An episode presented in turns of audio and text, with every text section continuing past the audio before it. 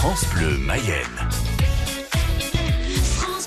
Et comme je vous l'ai promis en début d'émission, euh, toute chronique lancée aujourd'hui sera lancée avec un extrait musical parce que c'est la fête de la musique. Et donc, euh, nous allons parler du plus grand prédateur de la girafe. Le lion, the lion. C'est important. Eh oui. Ce 21 juin est le jour le plus long et en ce jour le plus long, c'est aussi la journée internationale de la girafe. Vous savez, cet animal de plus de 5 mètres de haut. Alors, je me suis dit, mais où c'est-il qu'on peut voir des girafes en Mayenne? Bah oui, il faut bien que je trouve un rapport entre la girafe et notre département, sinon cette chronique n'a pas lieu d'exister sur France Bleu Mayenne. Donc, des girafes, eh ben, il n'y en a pas en Mayenne. Ah, Même voilà. le refuge de l'Arche n'en accueille pas. Mais, mais, mais, mais, mais, il y en aura bientôt à Laval. Ah. Oui, oui, oui. Euh, zone des touches à Laval. On va les dessiner. On va les dessiner sur des silos agricoles de l'usine de nutrition animale Terena. Actuellement, euh, les, les silos euh, sont en, en béton, hein, tout moche Oui. comme d'habitude, comme tous les silos.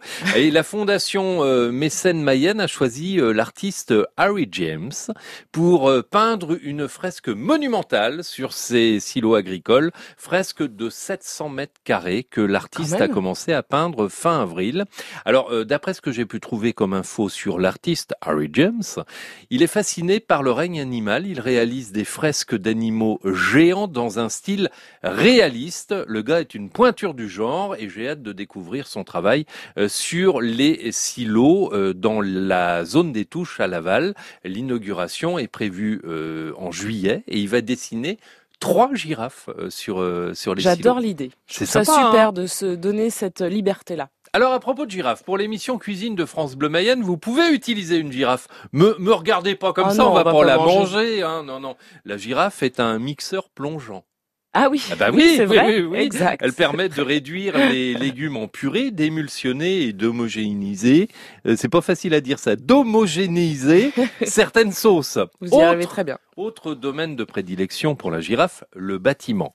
Pour poncer comme il se doit euh, un plafond, vous utiliserez une ponceuse Girafe. Girafe, absolument.